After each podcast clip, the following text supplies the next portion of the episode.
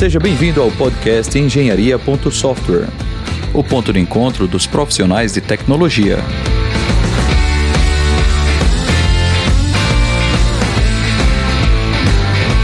Olá, eu sou Rodrigo Rebouças e esse é o episódio número 5 do podcast Engenharia.software. Nesse podcast, a gente conversa sobre a trajetória profissional dos nossos convidados, a gente conversa um pouco sobre a sua rotina e algum assunto de tecnologia ligado à tecnologia ou à área de desenvolvimento, tá? Neste episódio, o assunto é DevOps, e nós vamos conversar com o Maurício Linhares. Maurício Linhares é engenheiro de software e é co-host do podcast hipsters.tech. E aí, Maurício, tudo jóia? Obrigado. Faz tempo que a gente não conversa, né? A gente já volta para conversar logo de trabalho. Pois é, Maurício, para vocês verem, né, pessoal, tive que arrumar um podcast para poder conseguir bater papo com o Maurício. Há, há, anos que a gente não se, não, não se fala, mas é isso mesmo. Muito obrigado, viu, Maurício, pelo teu tempo, tua disponibilidade, tá certo? Então, é, fique bem à vontade aqui, sinta-se em casa, tá certo? Com certeza. Beleza, Maurício. Então é isso aí. É, primeiro, vamos falar um pouco sobre a tua trajetória, cara. Quer dizer, ah, você é de João Pessoa, não é isso? Nasceu aqui em João Pessoa? Nasci em João Pessoa. A, a minha família é toda de Brejo do Cruz, né? Mas meus pais saíram de lá do, do Alto Sertão e foram para João Pessoa para estudar, porque não tinha, né?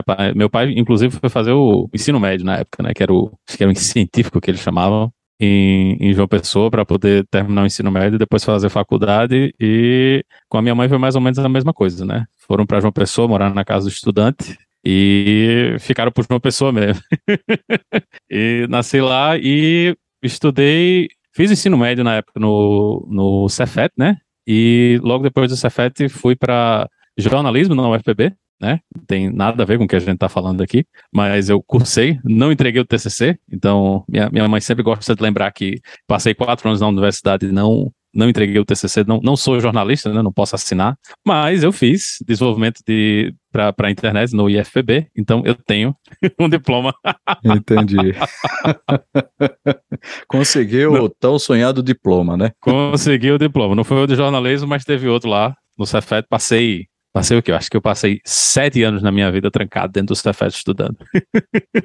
Ensino médio, curso superior, né? Lá amarrado. Mas foi, foi muito bom. Foi, foi experiência, experiência ótima. Eu fui da, eu acho, fui da primeira turma. Primeira turma. Né, de, de sistemas para a internet, foi logo quando o curso começou. Na época tinha, tinha telemática, né, que virou rede de computadores depois, e eu acho que tinha telecomunicações também. Né, eram os três cursos que tinham superior na época no Cefet, e era, um, era meio que continuação do que a gente já tinha visto dos outros cursos, né? Tinha tinha eletrotécnica de curso técnico, tinha processamento de dados também de, de curso técnico, mas infelizmente, né, a, logo quando eu entrei na, na escola técnica, o objetivo era fazer processamento de dados, né, mas infelizmente, exatamente no ano que eu entrei, acabou o ensino técnico junto com o ensino médio. então não tinha mais, que eram, eram, eram quatro anos de curso, né? Você fazia, fazia o ensino médio junto com o ensino técnico e você saía com, com a formação técnica. E logo quando eu entrei, eles acabaram isso, não tinha mais ensino, o ensino técnico junto do, do ensino médio, então a gente teve que fazer o vestibular depois para Pra, eu fiz vestibular depois, né, também para sistemas para internet. Entendi. E assim, é, naquela época você já se envolvia bastante com desenvolvimento, né? Ah, o teu envolvimento com, com os grupos de usuários Java. Eu te conheci no, no, no PBJUG, né? Na época, que era o grupo de usuários Java, quem não, não ouviu falar ainda. Na época da Sun, em que a Java era da Sun, né? A Sun promovia bastante grupos de discussão. A gente não tinha internet também com Stack Overflow naquela época, com tudo disponível, então a gente aprendia era se reunindo, né? Então criávamos encontros e tudo mais, e e aí você participava do PBJUG, né? Como é que foi esse envolvimento aí com Java e uh, nos, nos, grupos? Uma, uh, um, um, dos professores, né, Fred, era, era um do, dos líderes Sim, do, do PBJUG na época, isso. né? Fred, Fred, eu acho que, acho que ele inclusive foi um dos fundadores do, do PBJUG em João Pessoa. Tinha vocês com o CGJUG em Campina Grande, né? E a gente tinha muito contato com o pessoal de Fortaleza também né, do, do CEJUG. E era, era um negócio bem, era bem movimentado, né, o pessoal, a gente fazia muito evento, né, a gente fazia, fez evento no Cefet, fez evento no, no UNIP, fez evento na UFPB, fez evento, eu lembro que a gente fez um evento num centro de convenções perto do. do oh, rapaz, é no, na, na FIEP, FIEP, não? Exatamente. Foi, na FIEP. Reunimos foi, foi um 500 e mais de 500 pessoas lá. É? Foi, Inclusive, foi isso um... aí foi lançamento do Java 6, eu acho, um negócio foi. assim, não foi? E foi uma referência, que era um evento internacional que a, a, a SAN estava mandando diversos palestrantes, né, é, pelo Brasil todo. E eu lembro que, como os nossos números estavam tão altos, eles trouxeram dois palestrantes, inclusive aquele cara do golfe, né? Você lembra do cara que na, no estágio ficou jogando bolinha de golfe na galera, né? Então, mandaram o cara de São Paulo para cá, né? Duas pessoas eh, para poder uh, prestigiar e de fato foi, caramba, massa. Ei, eu, eu vou colocar fotos desse evento no post desse episódio, certo? Que foi nostálgico. Não, e assim, e, era, uhum. e era, era, muita gente, né? Era, era eu, tu, né? Gustavo Wagner, Daniel Farman, né? Era. Quem mais, rapaz? Tinha, tinha mais gente, pô. Tinha, é, tinha, tinha Flávio Barata. Que... Não sei se você lembra de Flávio Barata. Flávio Barata. É que hoje está na Spotify. Tinha, tinha um monte de gente que era envolvido com, com essas coisas na época, né? Porque era o jeito que a gente tinha de aprender, né? E eu acho que era legal porque tinha muito esse, é, essa relação com o pessoal. Eu acho que em Recife era um pouco mais devagar, eu acho que o pessoal, sei se, se não tinha muito movimento, mas a gente fez evento em Natal, né? A gente tinha contato com o pessoal que fazia essas coisas em Natal e era, era um jeito de você expandir o conhecimento mesmo, né? De você ter contato com, com gente diferente, que estava fazendo trabalho diferente e fazer as palestras acontecerem, né? Sempre tinha alguém apresentando alguma coisa nova. Eu lembro que na época estava todo mundo falando de, de Java para dispositivos Isso. móveis, né? Não era é, Android. Exatamente. Né? Era o, Java, o Java ME que, que quem está ouvindo aí com certeza não, nunca viu, né? Mas eu lembro que em uma pessoa a gente tinha, tinha muita empresa que fazer essas coisas. Eu acho que eu acho que até o Marcelo Zurita, né, que era da, da Connect, estava mexendo com isso. Na época eles tinham aplicação para Palma, essas coisas, e ele começou a mexer. Eu acho que ele, ele apresentou nos eventos. Então era um jeito da gente ter contato com coisas novas, né, com coisas diferentes e manter o pessoal interessado, né? A, a lista é até engraçado. A lista do PB Jogo morreu, mas a lista existe até hoje. Ainda tem gente que se cadastra na lista, é um negócio que é, é até escrito. De vez em quando eu vejo gente cadastrando e mandando e-mail, eu disse, minha nossa senhora, isso aqui. Ainda, como é que esse povo descobriu que isso existe, né? A lista tá lá, mas não tem mais movimento. Pois é, é engraçado porque, assim, hoje a gente não tem mais um movimentos de desenvolvimento como a gente tinha, né, na época dos grupos de usuários, né, concorda? A gente tinha o grupo de como era de PHP, né? Inclusive o Felipe Tinha. Ribeiro era um cara que era bem atuante lá na, naquela época. Tinha o né? pessoal do software livre também, né? Muitas dessas pessoas continuam né, na, na, no mercado, mas o envolvimento parece que realmente diminuiu, né? A gente não vê. A gente, te, a gente teve grandes, grandes eventos. A gente teve o Ensol em João Pessoa, né? Que foi um dos maiores eventos de software livre do Brasil, né? Que, que aconteceu lá. Na época, logo entregaram a Estação Ciência, a gente fez fez o, o Ensol lá, então tinha, tinha muito, muito movimento, né, e hoje com muito mais gente, né, tem muito mais empresas de tecnologia em João Pessoa, na, na, na época que, que eu terminei o curso, acho que tinha umas cinco empresas assim que dá para você considerar trabalhar, né, e hoje tem muito mais, mas a gente não vê mais o mesmo movimento de comunidade, né, não tem mais a, a quer dizer, não, não sei se é falta de, de, de interesse, empolgação, não sei se passou a época dessas coisas, que assim, é até uma coisa que para mim foi, foi estranho quando eu me mudei para cá, que aqui tem muito. É, principalmente quando eu estava na Filadélfia, era um, a gente até brincava, né? Que se você, se você quisesse jantar de graça todos os dias na semana, você jantava de graça todos os dias na semana, porque sempre tinha algum evento de tecnologia em algum lugar e você ia conseguir jantar de graça. Né? Sempre tinha uma pizzazinha, um refrigerante, então dava para você você fazer isso e foi foi, foi dif diferente, né? Que nessa época eu acho que o Pessoa já estava mais devagar, não estava mais acontecendo muita coisa, mas aqui, aqui continua, o movimento continua muito grande, né? O pessoal continua organizando evento, a pandemia obviamente atrapalhou, né? Mas tá todo mundo voltando, né, para coisas presenciais, a gente tá vendo, tá vendo palestra e o pessoal se organizando para evento de novo. E eu não sei, né, não, não sei o que foi que aconteceu com o João Pessoa que a coisa diminuiu. É, agora também eu, eu, imagino que a natureza dos eventos mudou um pouco também, né, o Maurício? Aí é, são eventos mais ligados a, a empresas ou são grupos de tecnologia Não, mesmo, são grupos de tecnologia, tecnologia. mesmo. In, inclusive, um, um dos maiores. Meetups, né? Hoje em dia é, fala muito meetups. de meetups, né? Pronto, certo, exatamente entendi. isso. Acho que um, um, dos maiores que a gente tinha, inclusive, era o, o de DevOps, né? lá, lá na Filadélfia. Era, era a coisa de você colocar 200 pessoas todo mês, né, no, no evento e muito movimentado, assim, eu, eu descobri Kubernetes lá, né? Acho que 2017 ou alguma coisa assim, alguém apresentando, ó, isso aqui é o Kubernetes, é isso aqui que a gente está usando. Então tem tem um movimento para essas coisas se manteve.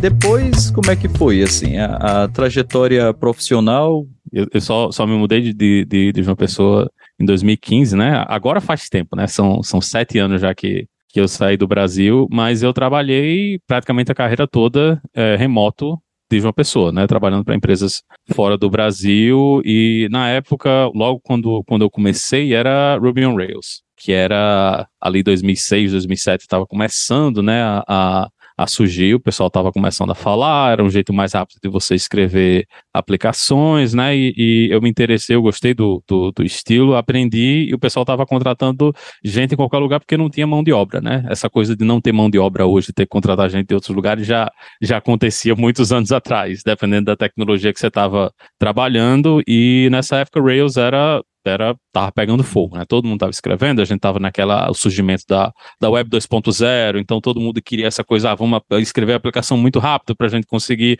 pegar usuários rápido. Então muita coisa surgiu. Né, nessa época a gente pega pega Twitter, né, começou com Rails, Shopify que está com Rails até hoje, a Stripe mesmo que eu estou trabalhando hoje começou com Rails também lá muitos anos atrás, então teve foi foi um mercado que cresceu muito muito rápido né? E, e, todo mundo queria escrever aplicações Rails, mas não tinha como você contratar programador Rails tudo num canto só. Então o pessoal resolveu, pô, vamos contratar gente em qualquer lugar, e eu comecei a trabalhar e fiquei, né? Passei muitos anos trabalhando com, com Rails, cheguei a trabalhar um pouquinho aqui ou ali com Java, com Scala, né? Mexi, mexi com C Sharp, Objective-C, e lá em 2015 a gente resolveu que a gente ia se mudar aqui para os Estados Unidos, eu já tinha visto de trabalho, já tinha feito o processo todo, tava, só, não, só não tinha decidido fazer as malas e ir embora, né? E em 2015 fui assaltado na porta de casa e eu resolvi que de repente não era muito legal. não tem, tem muito o que fazer. E a gente fez as malas, veio para cá, né? Inicialmente a gente se mudou para Filadélfia. Foram foram cinco anos morando lá na Filadélfia, né? Meu pai do tempo estava trabalhando para Digital Ocean, né? Nessa época já. E um pouco antes da pandemia, né, a gente resolveu ter, ter um filho e morar em grandes cidades aqui com filho é complicado, né? Então a gente começou a procurar outros lugares para ir, né? Quais eram as opções que a gente tinha e a gente fez o que todo brasileiro eventualmente faz, né? Que é se mudar para Flórida, que parece João Pessoa, né? Quente, é úmido, cheio de muriçoca, então é, é, é para você se sentir em casa.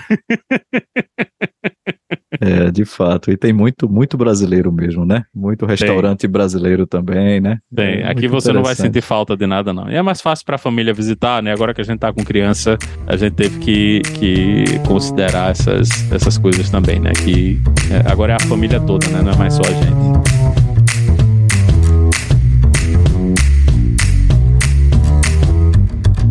Então vamos falar um pouco sobre DevOps.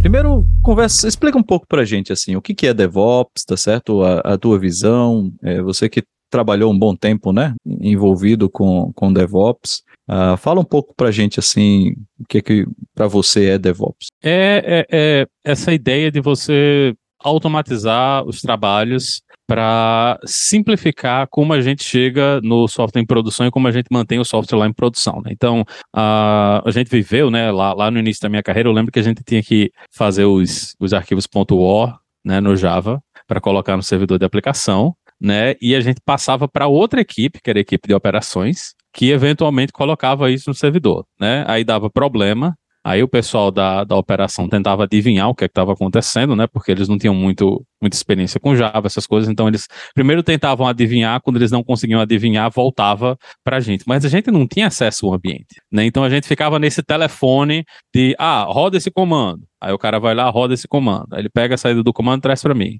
Aí eu vejo, não, não foi isso. Aí roda esse outro comando. Então ficava nesse vai e vem, né, nesse, nesse joguinho de telefone, que era um negócio terrível, porque quem realmente tinha experiência em, em, o que é que a aplicação estava fazendo era o pessoal do desenvolvimento, né? O pessoal de operações, eles tinham o, o, conhecimento de manter o servidor da aplicação rodando, né? De fazer a atualização do sistema operacional e essa, essa coisa de gestão de rede. Então, a gente ficava essa, essa barreira, né, esse muro, o pessoal brincava, ah, você joga o código por cima do muro e reza para o pessoal do outro lado aceitar né? E, e fica, fica, nessa, nessa, nessa, esse cabo de guerra que o pessoal da operação não quer mudar, porque sabe que toda vez que muda dá bug, né? Dá problema, e eles, eles vão ficar no on-call, eles vão ter problema no final de semana, né? Por isso que a, essa conversa, ah, você nunca faz deploy na sexta-feira. Por que você não faz deploy na sexta-feira? Porque o pessoal da operação é quem vai se lascar para dar conta no sábado e no domingo da aplicação quebrada que você mandou. Né? Então, a ideia é que, em vez de a gente ficar com esse, esse trabalho manual, né, de ah, tem uma pessoa que vai manualmente fazer essa atualização,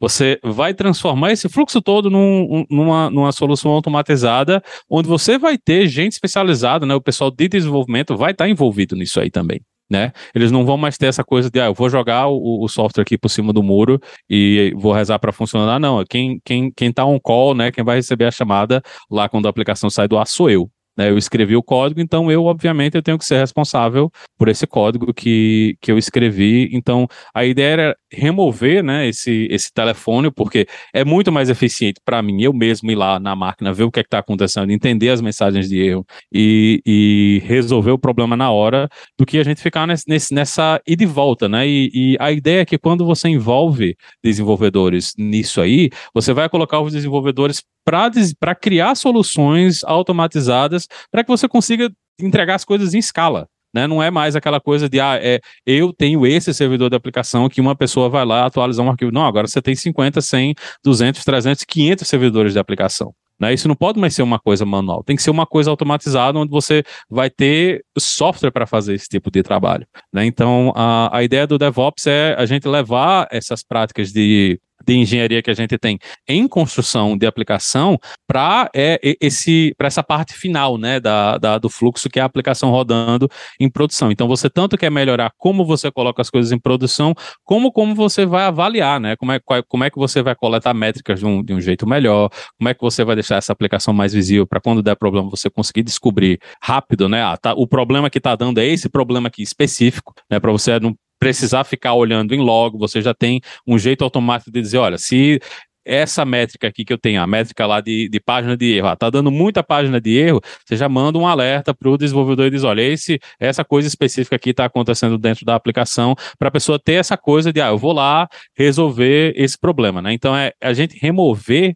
os trabalhos manuais que a gente tinha uh, no passado, né, que era essa coisa de uma pessoa tem que fazer isso aí, para agora a gente ter ferramentas para fazer o trabalho todo, né, tudo ser automatizado para a gente conseguir escalar as equipes, né, e o trabalho muito melhor do que do que a gente fazia no passado, porque o, o, os ambientes que a gente tem hoje em nuvem, né, onde você não você não sabe nem qual é a máquina, né, que você está rodando mais as coisas, então é, é muito diferente do que a gente tinha no passado, de ah, eu tenho uma máquina que roda meu servidor de aplicação, uma máquina que roda do meu banco de dados e elas duas se comunicam. Né? Não é mais assim que a gente escreve software. é, exatamente. É. Agora, é, tem um, um, ponto que é interessante aqui, é o seguinte, é, da mesma forma que a gente tem hoje meio que aquele papel do desenvolvedor que é o full stack, né? Ou seja, você sabe do front, sabe do, do back-end, né? Sabe das tecnologias de persistência, tarará. O DevOps seria mais um super profissional, né? Ou seja, alguém que trabalha com DevOps, esse é, é, um, é um papel dentro do time ou, na verdade, é um, conjunto de processos? Porque é, cá entre nós, certo? Ah, colocar coisas em produção envolve um conhecimento, né? Bem além e diferente do necessário do desenvolvimento do software. Eu sei que para desenvolver software a gente precisa, claro, ter noção da infraestrutura sobre a qual aquele software está trabalhando. Inclusive, eu estava conversando isso hoje com os meus alunos, falando sobre memória processamento. Isso, você desenvolve software. Você precisa saber sobre a máquina sobre a qual esse software está funcionando, né? Então, pelo amor de Deus, né? Vamos entender como o computador funciona e como o seu software se interage com ele. Mas infraestrutura, né? Colocar o troço para rodar lá, mesmo na nuvem, envolve configuração de rede, segurança, né, balanceadores de carga, controles de fila, é, tipos de máquinas de, é, de nós, né, quer dizer, qual é o nó, o melhor nó, e aí tem outro problema também que é transversal a tudo isso, que é custo, né, ainda ter que lidar com o custo dessa infraestrutura. Então agora imagina, né, o, o, o cara já tem que aprender o front e o back, ou seja, seu full stack, digamos assim, e agora tem que aprender a infra. É o Superman do desenvolvimento de software, né? né? Então, assim, como é que funciona na prática, assim? Quer dizer, é, é, é o DevOps é, é, é, muito mais a infraestrutura e o conjunto de processos, ou é a pessoa? Ou, é, me, me explica um pouco sobre isso aí. Realmente a gente precisa saber tudo sobre desenvolvimento para poder implantar DevOps, quer dizer, ter os super profissionais? Depende do ambiente que você está, né? Se você está numa startup de 10 pessoas, dançou. Né? Você tem que resolver todas as tretas. Né? É, no tem... startup de 10 pessoas, o cara é inclusive dono da empresa e tá lá botando é. a produção, né? tem que entender de mercado, de custo, de, de tudo, de tudo. Você uhum. vai ter, na hora que você for criar um, uma máquina, uma funcionalidade nova, se essa funcionalidade nova vai precisar de muito mais máquina, algum serviço que você não estava considerando, você vai ter que ir para a ponta do lápis e ver, vale a pena mesmo eu, eu fazer essa funcionalidade nova, considerando o custo que a gente vai ter de, de, de manutenção e desenvolvimento e tudo. Então, vai depender do, do ambiente que você está. Eu acho que para todo mundo que desenvolve, você é importante que você tenha noções né, de, de, DevOps. Você, você tem que entender como é que a sua aplicação vai estar executando dentro do ambiente, né? Quais são as métricas que são importantes para você prestar atenção, né? O que é que você deve fazer na hora que. Ah, como é que eu, o, o, o, eu tenho que entender que eu tenho que fazer tracing das coisas que eu estou fazendo, né? Para você saber, ah, quando der problema, como é que eu resolvo esse problema. Então, dependendo do ambiente que você está, você talvez precise de mais ou de menos né? Mas, eu, mas não dá para eu assim eu, eu não acho que é saudável você ter pessoas trabalhando, né? principalmente pessoas com já com experiência, com, com alguns anos de experiência, estarem trabalhando em ambientes sem ter noção desse tipo de coisa, né? Porque é, é, muito fácil de você cometer erros absurdos porque você não considerou aonde essa coisa vai estar tá rodando. Né? Você não está considerando aí a, a, a, complexidade do código, quantos dados você vai estar tá carregando, né? Quanto de memória você tem na máquina. É até um, um, um negócio que, que o pessoal estava discutindo um dia desses, que é uma funcionalidade que, que veio no Java, que voltei agora para o Java, né? Voltei a ser Javeiro agora depois de muitos anos trabalhando com Ruby com Go. E uma das coisas que o pessoal fala, ah, não, é coleções concorrentes. Né? Coleções concorrentes é uma coisa que você nunca vai usar no sistema em produção, porque você não sabe o que é que vai acontecer. Né? Você não tem controle sobre o thread pool, né? Se você resolve, ah, eu vou mandar aqui, vou, vou, usar um thread pool único e esse thread pool único ele vai fazer todos os trabalhos. Mas como é que você vai fazer back pressure, né? Como é que você, na hora que você for receber o trabalho, vai fazer com que o thread pool diga, eu não consigo mais executar trabalho porque eu já tenho trabalho demais, né? Então, tudo isso são conceitos que você vai terminar aprendendo quando você vai a, ir atrás de, de DevOps, né? Porque a gente tem essa ideia de que as aplicações elas têm que ser confiáveis, né? Elas têm que estar rodando, né? Você tem que, tem que ser capaz de, de de, executar, mesmo que você esteja em um ambiente que esteja degradado. Né? Então, a, a, alguma coisa dá para você fazer. Né? Antigamente, o, o, um exemplo que a gente usava muito eram joguinhos de Facebook. Né? Eu acho que Farmville foi, foi, foi um dos grandes exemplos desse tipo de arquitetura. É que quando tinha alguma coisa que não estava funcionando, aquele pedaço específico que não estava funcionando ele desaparecia da tela. Né? Então, se a parte de vender, comprar moedinhas não estava funcionando, ela saía da tela, mas você conseguia continuar rodando o jogo. Né, porque o principal para o usuário é que ele continue rodando o jogo. Então imagine que, que se o Netflix ele está lá trazendo né, uma requisição para você e ele não consegue trazer os ratings do, do seriado, ele não vai dar um erro, né? Simplesmente ele não vai mostrar o, o, os ratings lá para você,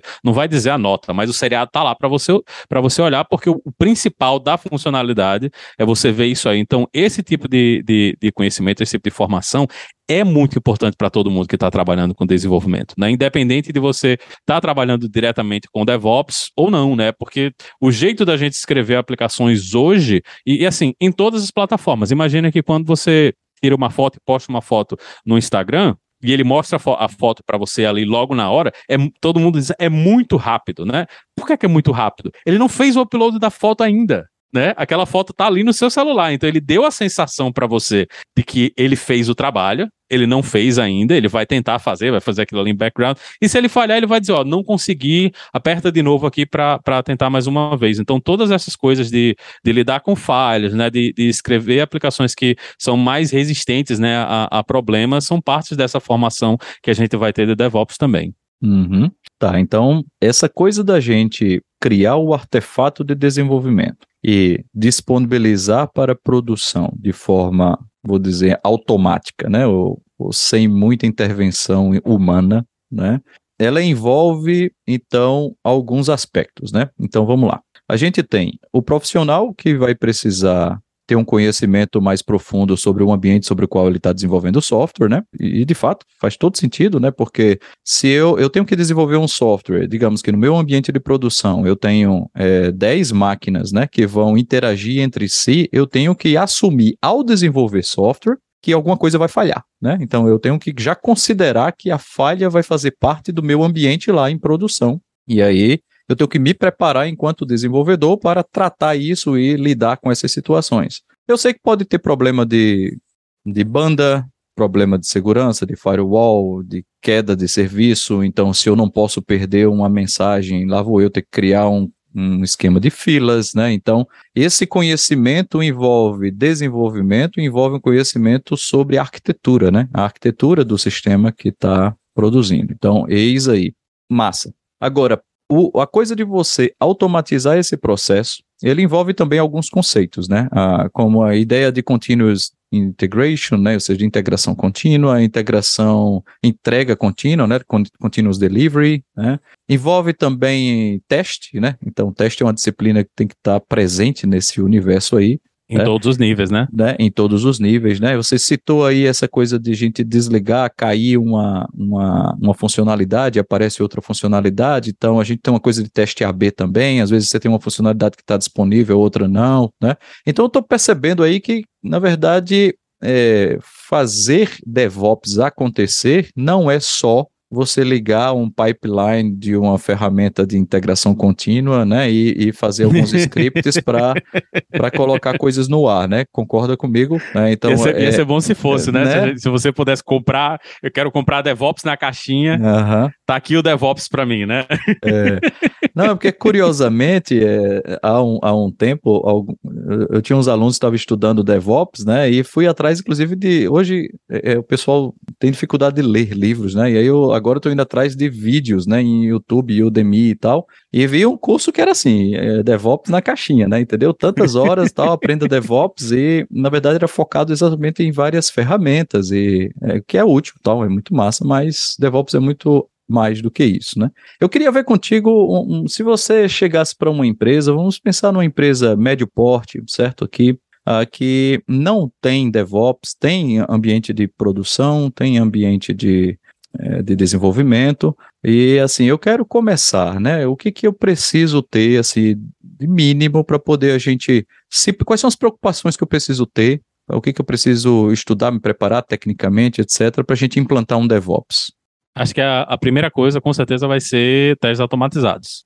Testes né? automatizados. Você é, tem que ter uma suíte de testes, né? Não, não, eu, eu posso até dizer, ah, você vai ter integração contínua, né? Vamos, vamos colocar o CI aqui, né, para rodar, mas, mas se você não tem uma massa de testes que garante que esse código que a gente está botando em produção, ele é confiável, né? Ele funciona, ele, ele passa na, na, na suíte de testes, o, o, a integração contínua ela não vale de nada. Né? Você está você tá colocando bugs em produção cada vez mais rápido. Né? Você não está entregando valor para o cliente. Porque o que a gente quer é, é, o quê? É fazer com que esse ciclo, né, de, de, da hora que você terminou a funcionalidade né, até ela chegar em produção, ele se diminua. Né? Eu, eu, lembro que, que no passado era normal a gente ter lançamento a cada três meses, lançamento a cada seis meses, lançamentos anuais. E hoje, hoje é isso é uma coisa que é praticamente impensável, né? na, na, na, na Digital Ocean a gente fazia lançamento tranquilamente várias vezes durante o dia, de várias aplicações diferentes e essa é a expectativa que a gente tem para empresas modernas, né? Então, a primeira coisa é você ter essa suíte de testes de todos os níveis, né? A gente vai querer testes de unidade, a gente vai querer testes de integração, a gente vai querer smoke tests, né? São aqueles testes que você faz depois que a aplicação está no ar para verificar que as funcionalidades estão funcionando diretamente e você vai ter, vai, vai querer ter também essa coisa dos testes ponto a ponto, né? Um, um, uma das coisas muito importantes que, que, que a gente precisa ter são testes que estão rodando o tempo todo, né, para dizer se você teve alguma degradação, se você teve algum problema, tem alguma a funcionalidade crítica, né, que, que não está funcionando, para você ter visibilidade nessas coisas, né? Muita dá, dá para você tem, tem gente inclusive que deixa para fazer isso só com métricas em produção, deixa para ver os usuários, mas você pode criar também, né, testes sintéticos que fazem esse tipo de verificação. Né? Você tem uma loja, você pega o, o, o você navega na loja, você pega um item, bota no carrinho, fecha o carrinho, né, bota o cartão de crédito, faz o pagamento, faz o fluxo todo para verificar, ó, esse aqui que é o fluxo principal que a gente tem, né? Esse, esse o, o, o caminho ideal, né? A gente fala do, do caminho dos tijolos amarelinhos, né? O, o, caminho feliz, caminho, né? É, o caminho feliz que isso está funcionando. Então, tudo isso são sinais que você, você tem da aplicação para garantir que aquele código que você está botando em produção ele é saudável. Né? Então, quando você tem a suíte de testes, tá, você consegue visualizar o que é está acontecendo, você está coletando métricas e está vendo que as coisas estão saudáveis. Eu acho que o próximo passo é ter essa parte de, de automação de entrega contínua. Né? Você ter esse, esse fluxo de, ó, o código bateu, lá na, na, na, no seu main, lá no, no, no, seu repositório, começa os processos, né, para rodar os testes, fazer verificação, né, de tudo, para colocar isso em produção. Né? Então você tem que ter, você, é, é, é, é pra, seria o, o, segundo passo, para você ter essa coisa, em vez de você ter esse. Existem momentos onde a gente faz o release para você poder fazer o release a qualquer momento. Então, o, o que a gente quer é que colocar código em produção deixe de ser um evento, né? Deixe de ser uma coisa que você está pensando sobre. Como você tem várias coisas, várias verificações, você tem vários processos, você está olhando tudo que está acontecendo, verificando com teste, né? Fazendo esses testes em produção. Como você tem todo esse fluxo sendo garantido por, por outros processos, colocar código em produção agora deixou de ser uma coisa importante. É uma coisa que acontece naturalmente durante o dia, você termina o seu trabalho, você mandou para lá, eventualmente o, o, código vai, vai encontrar o, o, o jeito dele de chegar na produção. Isso tanto é para colocar como também é para tirar. Né? Então, o, o, processo não é somente de você colocar código em produção, mas é também para que seja rápido para você chegar lá e dizer: olha, esse código aqui deu problema, algum teste falhou e a gente não pegou durante o processo, vamos tirar isso aí para você poder chegar lá, apertar um botão e desfazer essa mudança. Né, sem, sem, sem causar problemas aí para os usuários que estão fazendo o trabalho. Então, terminou isso aí, né? É fazer o, o, essa coisa de, de você poder rodar experimentos. Essa coisa que você falou do, do, do A-B testing de tudo, a maior, um, um dos jeitos mais eficientes de a gente conseguir garantir esse tipo de coisa é ter esse tipo de experimento onde você consegue abrir né, a funcionalidade para pequenos grupos de usuários e você vai aumentando né, esse tipo de coisa para que mais pessoas consigam acessar para você verificar se isso está funcionando corretamente. Né, que que o, o, a, nada é igual a você fazer com que o código exista no mundo real. Né? Os testes eles não vão pegar tudo, eventualmente quando a gente chega no mundo real e os clientes começam a usar o código, é aí que você vai entender realmente como, como as pessoas vão usar, quais são os fluxos, né? o que é que está acontecendo. Então a gente precisa também fazer com que isso seja uma, uma coisa normal. Ah, quero botar uma, uma funcionalidade nova, crítica em produção, você não vai botar para todo mundo tudo de uma vez. Né? Você vai criar blocos de pessoas, né? você vai lentamente deixando aquilo ali visível e vai acompanhando para ver se ele realmente entregou a solução. Né? Muitas vezes você pode chegar, pô, isso aqui não resolveu problema nenhum, vamos desfazer e remover esse código daqui. Né? Simplesmente não era o que a gente pensou, né? não é a funcionalidade que a gente achou que as pessoas iam estar interessadas, ou simplesmente não vale a pena. Né? Não, não, o, o custo do operacional é muito grande, então são coisas que, que eu acho que esses são os primeiros passos né? que, que, que a gente deveria ter quando está seguindo por esse caminho.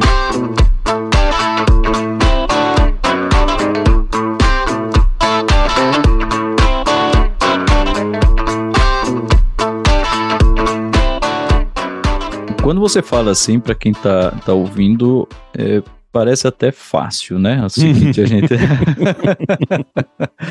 né? Porque, trivial. Né, trivial. Não, vai lá e a gente desfaz, né? E eu fico me lembrando de vários cenários que, inclusive, a gente tem acompanhado há, há pouco tempo, onde você tem um banco de dados no meio, né? certo? E você tem os dados no meio, né? Então, quando você está mexendo com funcionalidades que não envolvem persistência, consistência de, de informações, até que ok, né? Liga, desliga. Agora, você liga uma aplicação ela começa a transacionar, né? Então você tem lá dados reais e que podem inclusive gerar perda financeira, né? O que representam. E aí, eita, deu errado, vamos voltar para trás, né? Você, como é que funciona essa coisa de versionamento de dados, de, de banco, de bases de dados, que independente de ser banco de dados relacional ou não relacional, é um nó cego, concorda? É, é, é um, um, é um problema comum, né? Mas não é um problema que a gente não tem solução. Né? É, eu acho que é a, grande questão que, que ta, talvez falte, né? E, e, é por isso que eu acho que a gente tem que prestar mais atenção nessa coisa de, de DevOps e, e confiabilidade e tudo, é entender que toda mudança que você vai fazer tem que ter o planejamento para desfazer. Né? Não pode ser só uma coisa que só vai para frente, né? Você tem, você tem que poder aplicar aquela mudança e você também tem que ser capaz de desfazer essa mudança se não tiver dado certo, né? Então, na hora que você está planejando as mudanças no banco de dados, né? Ah, eu quero colocar uma nova coluna, um, um, é até um, tem, tem até um, um, livro que é que assim, hoje, se, se, você tem muita experiência, talvez ele não seja uma das melhores recomendações. Você vai ver muita coisa repetida, né? Mas para quem não tem muita experiência, o Refactoring Databases é um dos melhores livros sobre esse assunto, de como você fazer mudanças né, de, de, de forma confiável para banco de dados. Tem, tem outro também que é, é um livro de, de SRE para banco de dados, que é Database Reliability Engineering, da, da O'Reilly. Também muito bom né, nisso aí para explicar como, como, é que, como é que a gente trabalha com essa coisa de, de, de confiabilidade das aplicações né, em cima de banco de dados. Porque, por exemplo, você nunca deve mudar o tipo da coluna do banco de dados. Não tem como você desfazer. Né? Se você mudar o tipo da coluna do banco de dados, mudou. Acabou. Né? Não tem como você desfazer. Então, normalmente, o que é que a gente faz no caso desses? Você cria uma nova coluna com um tipo novo e você vai lentamente migrando para outra coluna né? Porque se você precisar desfazer, ah, agora é só a gente pegar o que, o que passou e a gente copia de volta para a coluna velha. Então, tem, tem várias formas né, de, de, de a gente resolver esse problema e, a bibliografia é, é, é, rica no, no assunto né, de como você resolver esses problemas, mas o que falta é na hora que a gente está construindo essas soluções, a gente pensar em construir essas soluções de um jeito que deixa você desfazer essa solução né, que é o, o, mais importante. É na hora que você está planejando essa funcionalidade, é como é que eu construo essa funcionalidade de um jeito que me deixe, né, no futuro, quando eu quiser remover, eu consigo remover isso aí sem destruir o resto da aplicação junto, né? Porque tudo que a gente está trabalhando é em cima de experimentos. Né? A gente nunca sabe se aquilo que a gente está tá produzindo hoje, essa funcionalidade, essa funcionalidade que a gente está entregando hoje, é realmente a coisa que a gente quer no futuro. Né? É, é isso que os clientes vão querer. O jeito, às vezes até o jeito que você implementou pode não ser o jeito ideal de implementar, né? Porque, ah, vou, eu lembro que eu tive um caso que a gente tinha que criar contas, né, para o usuário. A gente ia ter um monte de gente entrando na aplicação, né, todos de uma vez, só que criar uma conta dentro do sistema ela era caro porque tinha um bocado de objetos que a gente precisava montar para cada conta que a gente tinha lá dentro. Então, o fluxo que a gente tinha de, de você criar e esperar não ia funcionar quando a gente tivesse várias pessoas todas ao mesmo tempo fazendo a criação de contas. Então, o que é que a gente fez? A gente criava umas contas frias né, criava um monte de conta que não tinham todos os dados, mas já tinha a maior parte desses objetos todos preparados. Então, na hora que você ia criar uma conta, em vez de eu criar uma conta, eu pegava uma dessas contas que estava semi-pronta e dizia: essa aqui é a tua conta. Né? Agora está funcionando. Então, o jeito que a gente usava antes não servia mais para como as pessoas estavam fazendo uso da aplicação. Então, lentamente você tem que ir, que, que ir descobrindo e projetando as coisas para fazer com que, com que isso aconteça, né? E, e, em banco de dados relacional é um pouco mais complicado, né? O, o banco de dados relacional ele exige mais estrutura, mas se você pega coisas como, como banco de dados NoSQL, né? Você pega o MongoDB da vida, uma das soluções que a gente tinha, por exemplo, em, em aplicações com, com Rails, era que você só mudava o objeto quando você carregava ele. Então, diferente do banco relacional, onde você cria nova coluna, né? E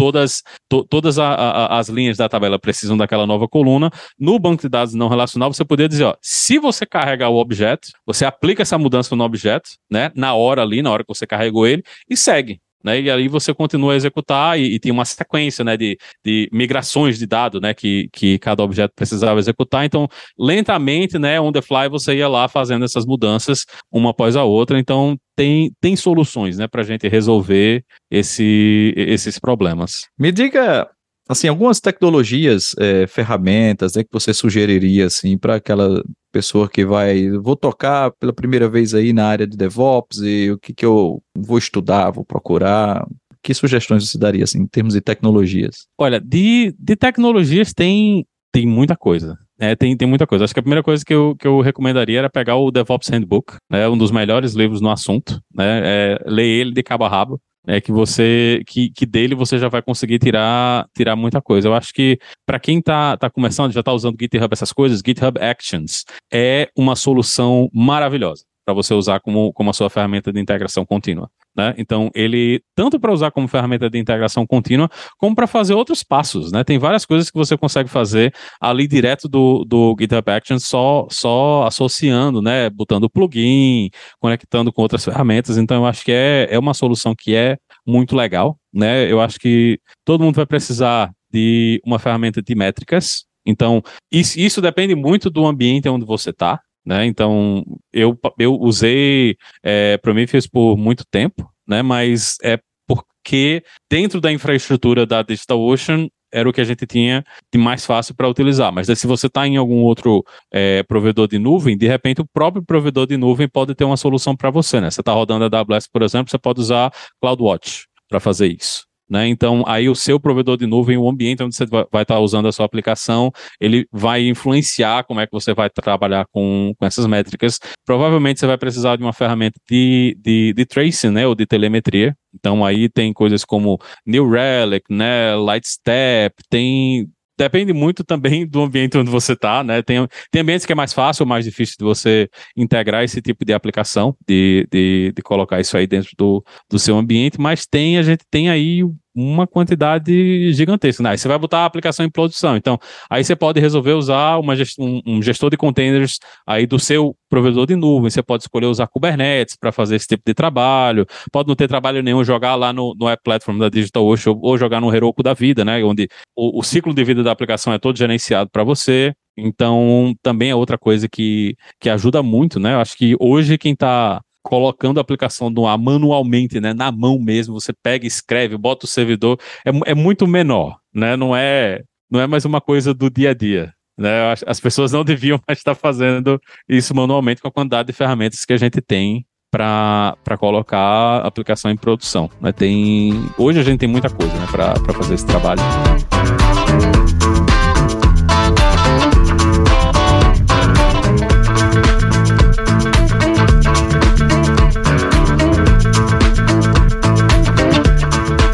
Eu sempre gosto de perguntar, assim, quais são, se você tem alguma alguma sugestão, dica de carreira, né? Ou seja, alguma coisa que você aprendeu ao longo da vida e gostaria de passar como, cara, olha, vê isso, vê aquilo, né? Enfim, é, quais seriam assim as sugestões, dicas, é, tá, de carreira que você teria para passar para gente? Eu acho que assim, para quem está começando, uma das coisas mais importantes é foco. Né? Eu vejo, vejo muito o pessoal, ah, eu, eu, comecei nessa linguagem e vi alguém falando de Python, já vou aprender Python, aí vi uma pessoa falando de, de Ruby, já vou aprender Ruby, aí alguém falou de C Sharp, eu já estou aprendendo C Sharp, você terminou que você não aprendeu nada. Né? Então, acho que uma das primeiras coisas é foco, né? É encontrar uma coisa que você se interesse e, e focar em aprender aquilo ali direitinho, né? É ter principalmente para quem está em início de carreira, ter essa visão um pouco mais generalista, né? Você teve, você teve pouquíssimo contato com, com o mercado, então você tem, tem pouco entendimento de, de o que é que você quer fazer na vida. Então, esse talvez seja a hora de você ter essa coisa do full stack também na cabeça,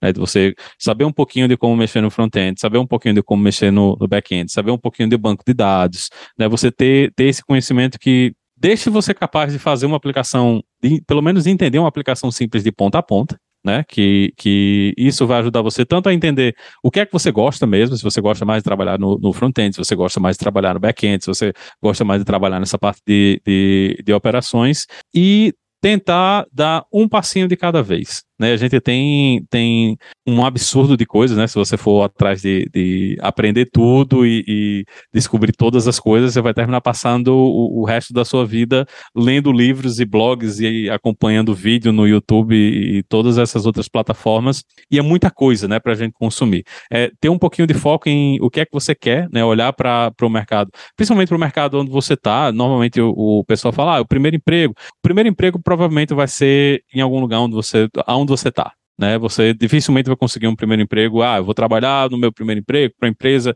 remota, fora do Brasil, não sei o que. É difícil, né, de você conseguir esse tipo de coisa, porque na entrevista o pessoal vai perguntar sobre experiência, né? Vai querer saber o que é que você já fez, né? O, o que é que você já, já conseguiu entregar.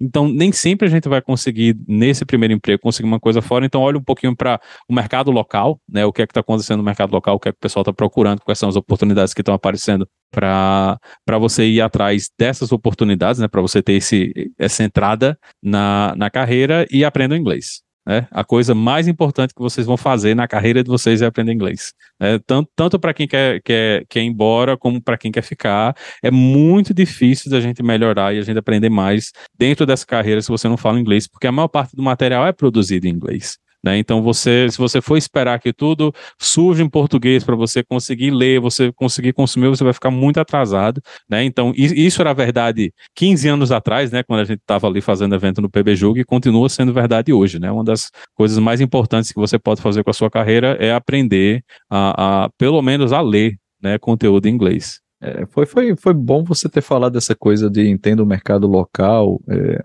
porque de fato, a gente vive hoje uma, uma, uma euforia, né? Assim, é uma coisa assim até muito insana, né? A, é, a gente tem alguns estudantes que, que já começam a trabalhar na, em, algum, em algumas empresas, né? Ah, dentro da graduação e quando passa assim um mês, a quantidade de siglas que ele teve que aprender, né? De tecnologias só focado, né?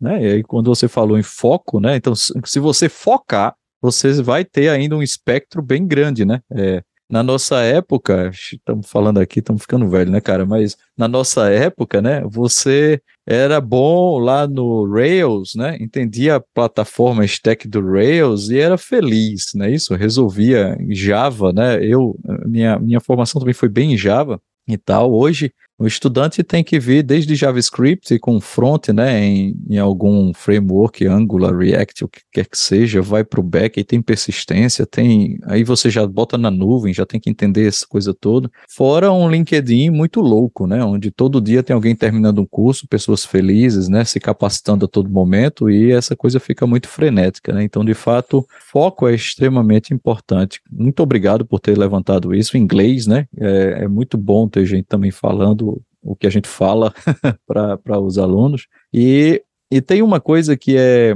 uh, fundamental também, certo? É, que está alinhado, né, essa coisa da, de você procurar, por exemplo, uma carreira local, é que é uh, das pessoas procurarem construir uma carreira, né? né? Então, é, tem uma coisa que eu costumo dizer que, assim, é, senioridade não vem com, com vídeo de YouTube, né? Não é isso? Com é, você se torna. Senioridade não é você sair e virar sênior, não. É, são os pontos de, de experiência que você vai acumulando ao longo da, da vida, né? E assim, eu vejo muitas situações de trampolins onde as pessoas saem pulando, né, num, num verdadeiro frenesi é, da, da, do mercado, e uh, acabam adoecendo, inclusive, certo? Né? Então, imagine você estar tá aqui, está numa situação que não tem as, os pontos de senioridade suficientes, acaba é, assumindo propostas, digamos assim, que você vai ser, digamos, cobrado, né, por um nível de senioridade que eventualmente você pode não ter acumulado ao longo do, daquele tempo, né? Então,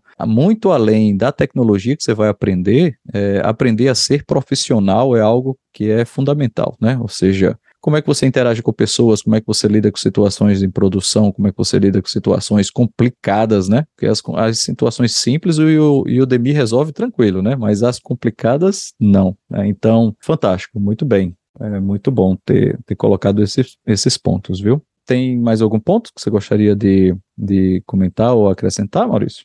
Não, estudem e termine a faculdade. esse, esse negócio de sair da faculdade, fundar startup, ficar bilionário, minha gente, isso passou, viu? não é, isso, isso, não é para todo mundo, não. Então, eu recomendo que quem estiver fazendo faculdade aí, pelo amor de Deus, termine sua faculdade, mais uma vez, principalmente para quem quer sair do Brasil, né? Quem, quem, quem não tem faculdade, sair do Brasil é bem mais complicado. Você comprovar experiência, comprovar educação, todos os processos de visto. É muito mais difícil para quem não tem diploma, então, não não brinquem com, com isso aí, né? Se você tiver o seu, o seu cursozinho terminado, o seu diplomazinho na mão, vai ser muito mais fácil para você sair do país se, se esse for o caminho que você está querendo seguir. Rapaz, você puxou, eu, eu vou puxar esse assunto, porque um, uma pessoa que nos ouve, né, um ouvinte, mandou uma pergunta assim, disse, olha, nos próximos entrevistados que tenham experiência fora, pergunta sobre a dificuldade que foi obter o visto, né? Já que você citou essa coisa do, da formação e, e, a coisa e o link com o visto, se você puder dar uma palhinha para gente aí é, de como é que é esse processo, se é uma coisa que é muito dependente da empresa, ou se não, ou se existe algum caminho que alguém que esteja mirando lá tenha que se preocupar agora, além da formação, né, é, do, do, do diploma, né? É, assim, de, depende do lugar, né? Para os Estados Unidos, que, é, que foi a minha experiência, é complicado porque a quantidade de vistos é contada. Né, são, é, é, um número limitado de, de vistos que são emitidos todo ano, então você tanto tem que ter a, a comprovação de experiência, né, que são 12 anos de experiência, né, ou 4 anos de um curso superior relacionado na área, né, cada, cada ano de curso superior com, contaria como três anos de experiência e você precisa de uma empresa para fazer o processo para você. Né? Então, é, você vai contratado pela empresa para trabalhar por essa empresa pelo, pelo visto de trabalho. E a maior dificuldade hoje é exatamente o, o fato dos, dos vistos serem contados. Né? Então, todo ano eles fazem uma loteria, né, que eles selecionam a quantidade específica de, de, de vistos que existem para todo ano e o pessoal entra. Né? Para outros lugares, né? se, se você vai para o Canadá, vai para a Europa, vai para a Austrália, então é um pouco menos complicado porque não tem esse, essa questão limitada de vistos, mas a maior parte dos lugares tem essa, essa coisa de que você tem que ter experiência comprovada ou você tem que ter formação superior na área. Né? Por isso que é, é sempre bom lembrar para as pessoas, principalmente quem está querendo sair, você ter essa formação, você não precisa ser, ter domínio completo da língua, né? O pessoal não, não quer que você seja uma pessoa que já, já tem a fluência total, mas você tem que ser capaz de se comunicar, né? Tanto, tanto se comunicar, ler, escrever na, na língua, na maior parte das vezes em inglês, né? Então, mesmo se você está indo para a Europa, para um país onde o pessoal não, não necessariamente tem inglês como língua principal, você vai ter que saber inglês para poder fazer o trabalho, ou pelo menos a língua do lugar, né? E, e assim, é, é uma das coisas que é importante nisso aí é você ter ideia do que é, de para onde você quer ir e o que é que você quer fazer. Né? Não, é, não é só ir para todos os lugares, porque é, morar fora do Brasil é, é, muito diferente de morar no Brasil. Né? Tem, tem, é mais seguro, né? o negócio todo, mas tem, tem muita coisa que o pessoal meio que viaja, né? Pensar, ah, tô ganhando em euro, mas se você está ganhando em euro e morando na Europa, não é a mesma coisa ganhar em euro e morar no Brasil né? Então você não vai, você não vai ser milionário só porque você se mudou e agora está trabalhando na Europa para uma empresa de, de tecnologia na Europa. Então a, a o, o, estilo de vida é diferente, né? O, o salário que você vai poder fazer com o salário também é diferente. Então são várias coisas que a gente precisa pesar né, antes de, de, de, tomar essa decisão, mas eu, eu pessoalmente recomendaria a todo mundo, né, quem tiver a opção de, de morar pelo menos um tempinho fora, né, do país, para ter essa experiência, né, de, de, de, morar fora, é uma coisa que vale muito a pena, né, é, é uma experiência que eu acho que, que de, deixaria todo mundo melhor, né, de você, você ter contato com ambientes mais, mais diversos, né, com, com pessoas diferentes, em ambientes diferentes, eu acho que é, é, é uma coisa que vai enriquecer todo mundo, na, na tanto na, na, na vida pessoal como na vida profissional. Beleza, muito obrigado, Maurício Linhares, tá? Foi um prazer ter esse papo aqui contigo, tá certo? Muito um prazer obrigado estar aqui. novamente aí pelo teu tempo, tá? E é isso aí, quiser dar um, um tchau aí pra galera, fica à vontade. Então escutem o hipsters.tech aí, pessoal. Sim, é isso mesmo. Muito bem. Beleza, obrigado Maurício. E é isso aí, pessoal. Nos vemos no próximo episódio, tá? Se você gostou deste episódio, não se esqueça de compartilhar com seus amigos e conhecidos, tá certo? Deixe um comentário lá na página do episódio, na página do podcast, tá? E não se esqueça de dar seu feedback. Se você gostou, se não gostou, se acha que a gente pode melhorar de alguma forma, estamos começando, então ouvir você é extremamente importante, tá bom? Eu queria deixar o um agradecimento a toda uma equipe que existe por trás do podcast, né? A gente tem edição de, de áudio com Matheus Albuquerque, que é aluno do curso de comunicação e mídias digitais na UFPB. A arte e design de tudo que é bonitinho que você vê por aí é de Ravena Cardins. A equipe de mídia e marketing que cuida de nossas redes sociais é formada por Luana Silva, Joana Dark e Camila Tereza, tá? E esse podcast faz parte de um projeto de extensão é, da Universidade Federal da Paraíba. O nome do projeto é Engenharia de Software na Veia, que é coordenado por mim, com colaboração do professor Paulo Henrique Serrano, da Universidade Federal. É isso aí, nos vemos na próxima. Tchau!